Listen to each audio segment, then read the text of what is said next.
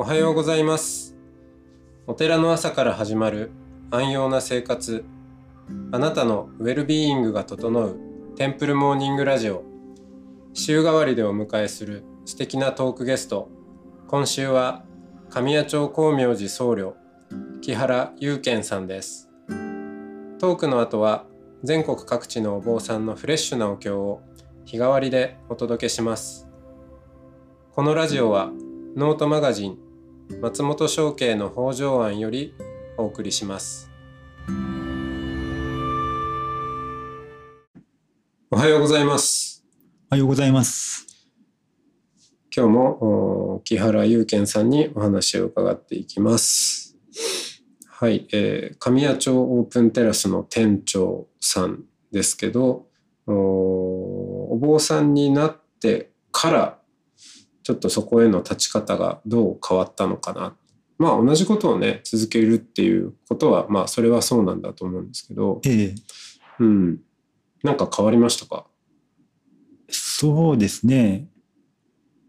なんでしょう。あの、そう、やることは変わらなくても立ち位置、まあその気持ちが、まあ、深まると言いますか、うん。そこに仏様がいらっしゃるんだよなってことをより意識するようになった気がします。うん自分がそこで、あの、まあ、いただきながらもお坊さんとしていさせてもらってるんだってことを感じながら、そこにいるっていうことに、そこに何か今ではそこの部分を努めてるんじゃないかなという気持ちでいますね。うん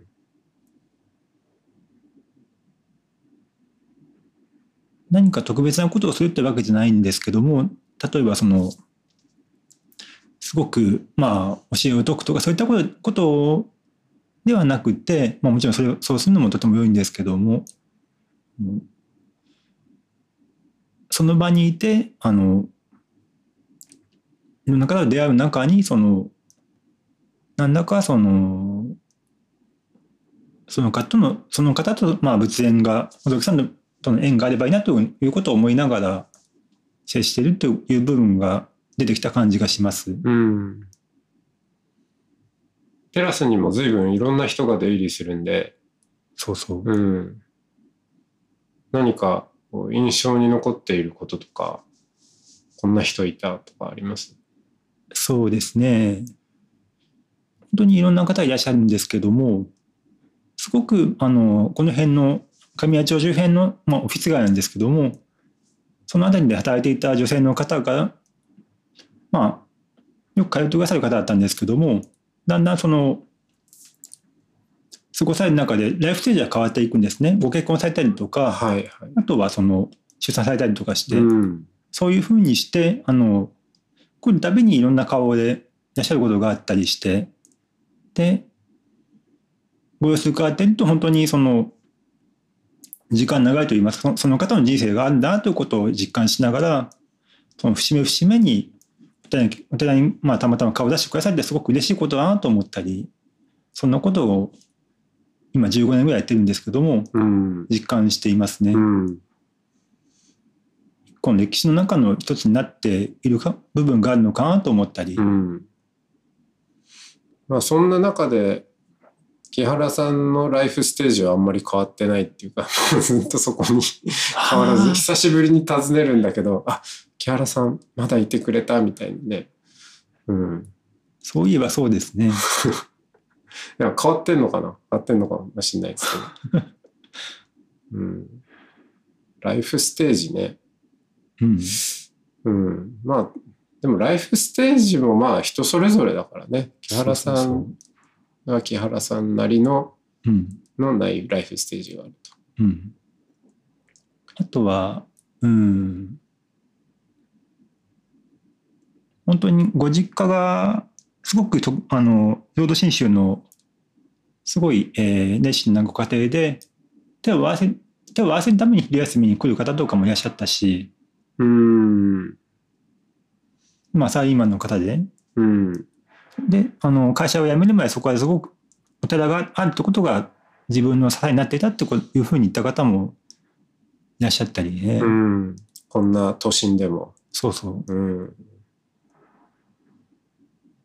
そうですね。あと、あの、まあそういう訪問してこられる方との交流もあるし、まあ、わざわざ木原さんを目当てで来る話を聞いてほしいとか、ええ特に傾聴傾けるこう聞くと書いて傾聴ですけど、はい。うん、活動を木原さんも随分やってこられたんでええ。まあいろんな話をね聞いてそうですね。時々なんかまた背負いすぎちゃってる疲れてそうな時もね、うん、見受けられましたけど、ええ。うん、どうですか？何人ぐらいうん聞いてきたんだろいや、ちょっと人数考えるのも少し数えきれないと思うんですけう、ども、うんまあ、何百人っていうか何百、何千でしょうね。ええすごいな。始まったのが2011年の311なんですよね。うんあの時にいろんな方から不安な声を聞いて、で、何か、そこに、まあ気持ちを安らぐ、安らいでいくためにもと何かできることないかなと思った時に、それまでもその傾聴っていうことを他のところでしてきた経験があったので、お寺でもやってみようと思ったんですけども、そういうふうにして誰か聞いてくれる場所があるっていうふうに、えー、分かると、聞いてほしいですっていうふうな方が、まあ、週にお一人がお二人ぐらいはいらっしゃるわけなので、うん。そんな方の、まあ、まあお話聞いたり、その時間を過ごしたりということをずっとし続けているので、すごく、あの、いろんな方といろんな話をうんさせていただいてますね。まあ傾聴なんでねその一個一個のエピソードはそれこそ、うんあちこちで喋るようなことじゃないんですけどはい。あのまあいろんな人の話を聞いた中で、うん、どうだろうまあ一般化も難しいとは思うけど今時の人この辺に悩んでんだなとか、まあ、よく聞く話はこの辺りみたいなのってありますか？そうですね。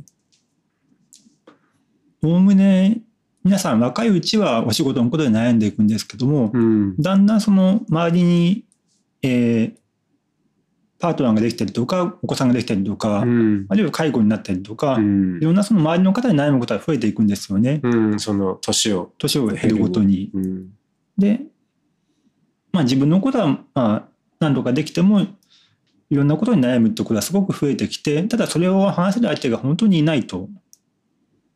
話して、えーアドバイスが欲しいわけでもないし、何か、えーとにかく自分の思いを聞いてほしいという方がとても多いです。うん。なので、えーいうん、一般的な傾向というのはあまり、まあ、言いにくいかもしれませんけども、うん、今女性の方が僕のところに来る方が多いんですけども、うん。そういった方のその、いろんなね、すごい、まあ、深いところに来る悩みもあるんだなということを思いながら、その時間をご一緒してるんですよね。うんそういう経験を重ねてきてその木原さんにとって聞くっていうことはどういうことなんですかね？何を聞いてる、何を聞いてる？まあ、話を聞くんだけどうん。そうですね。話を聞いてるというよりも、何かその、存在なんでしょうね、きっと。うん音を、まあその、これも、音の話もよく出てきますけども、話す内容もさりながら、そのその人はどういったトーンで話されているかとか、どんなことを、あの、身振り手振りがあったとか、そういったことがすごく大事なような気がしていて、うんどれだけ時間を、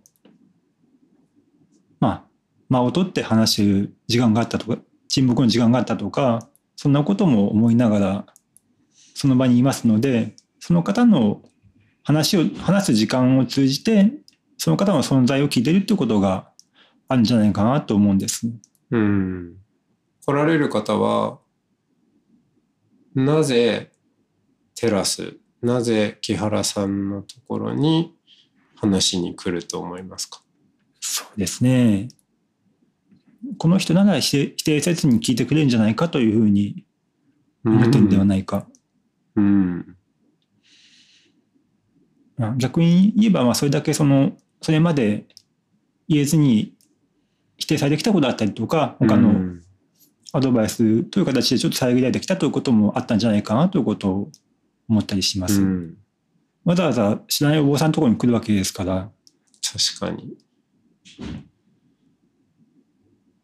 でももう、まあ、うんそんな喋んなくても木原さんにこう、一瞬会っただけで、あ、この人だったら、頭ごなしに、え何言ってんのそんなん、もうそんなんダメだよ、こうした方がいいよ、みたいなことは言言わないだろうなっていうのは、まあまあ、感じますよね。そね。確かに言えませんね。行ってみたい。行ってみたい。ねえ。でも、あの、木原さん自身はそう言われたこともあるんじゃない？まあ確かにありますね。うん。ええ頭ごなしに言われてやっぱりへこんじゃいますからね。いや、僕はですけど。うん。まあそうだよね。ええあの、それをうん。聞くときに、お坊、自分がそのお坊さんとして聞くとか、なんだろう。お坊さんであることってなんか意識したりします？あんま関係ない。うんその部分は多分随分奥の方にもしあのーあるわけでして何でしょう？あんまりうまく言えないなこれも。あのーお坊さんであるある部分はえー確かにもその部分持ってるんですけどその部分を出すことはめったにないです。うんそのお互いにその共にそその時間はその場所で生き生きる存在として話を聞き話をしてもらってるという感じだと思うのでそこにいるのはその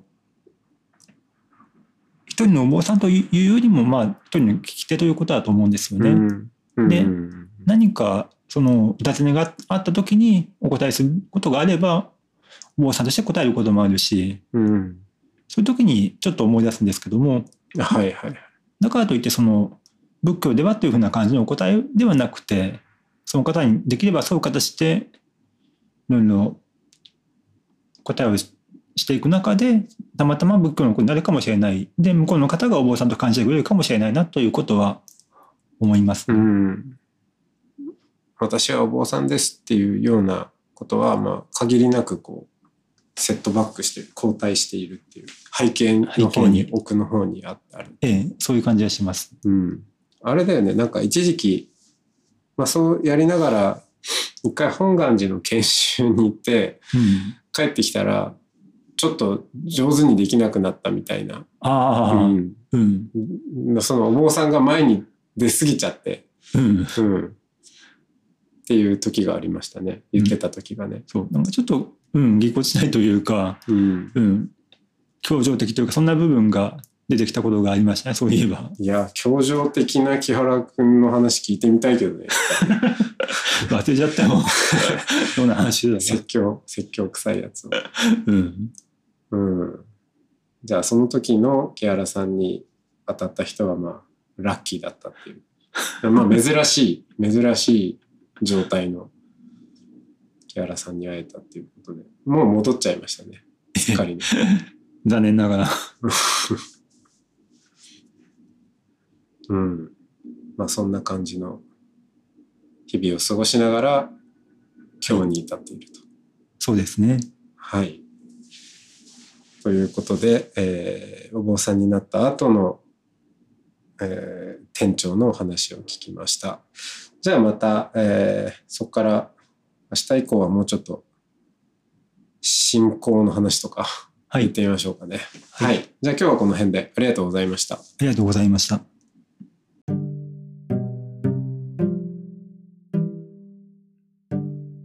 ここからは音の巡礼のコーナーです。全国各地のお坊さんのフレッシュなお経を日替わりでお届けします。登場するお経やお坊さんに関する情報は、ノートマガジン音の巡礼をご覧ください。トークゲストへのメッセージやお経の感想なども、ノートマガジン音の巡礼ウェブサイトのコメント欄でお待ちしております。それでは今朝も音の巡礼へいってらっしゃい。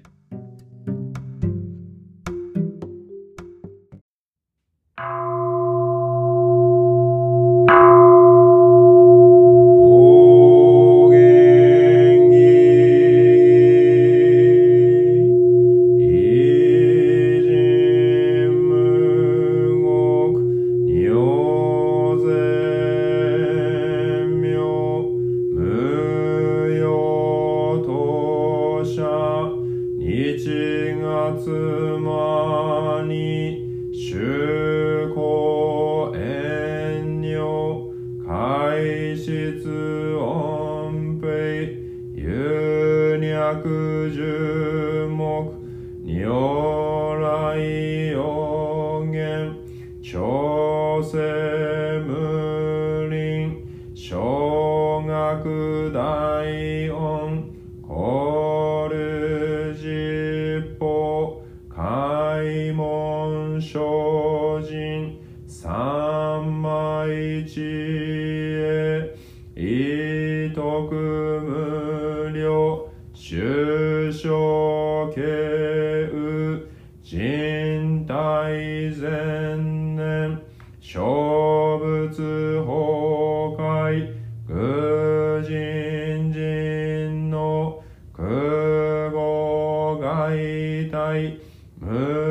よくぬ生存よむ人のしし人徳無量空軍古代地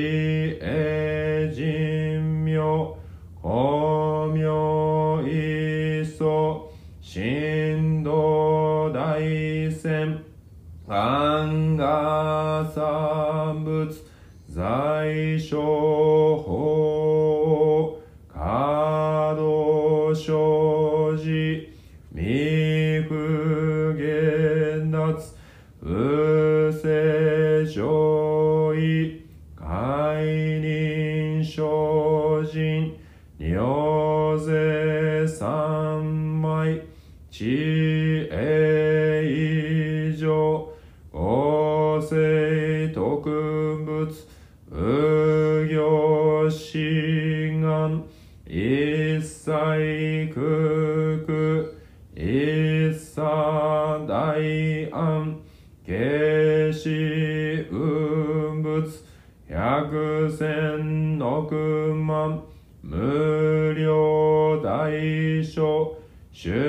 女御者、供養一切、死と消物、無尿具度、変色客、異尿御者、小物世界、無不可き、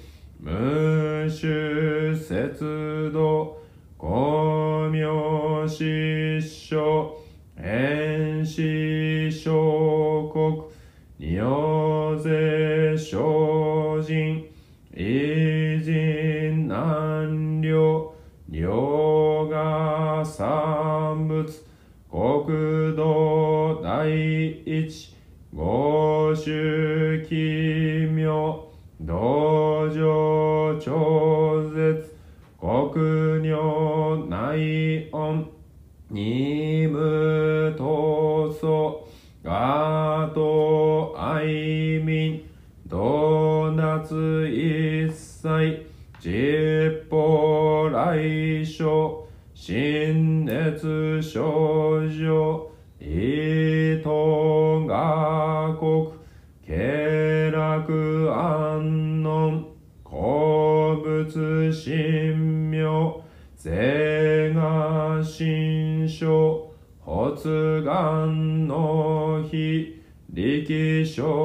少々欲実法生存知恵無下少量子孫知が信用軽量心死食毒中画行精進忍術不敬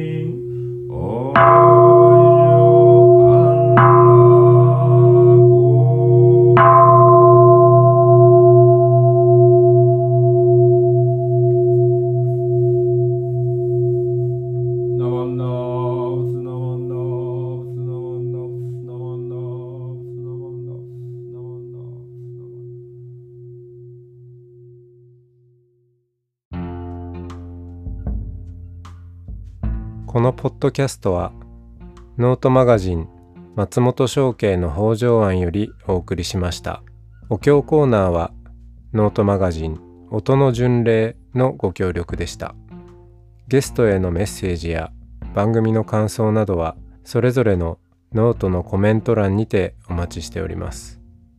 それではまたテンプルモーニングラジオでお会いしましょう。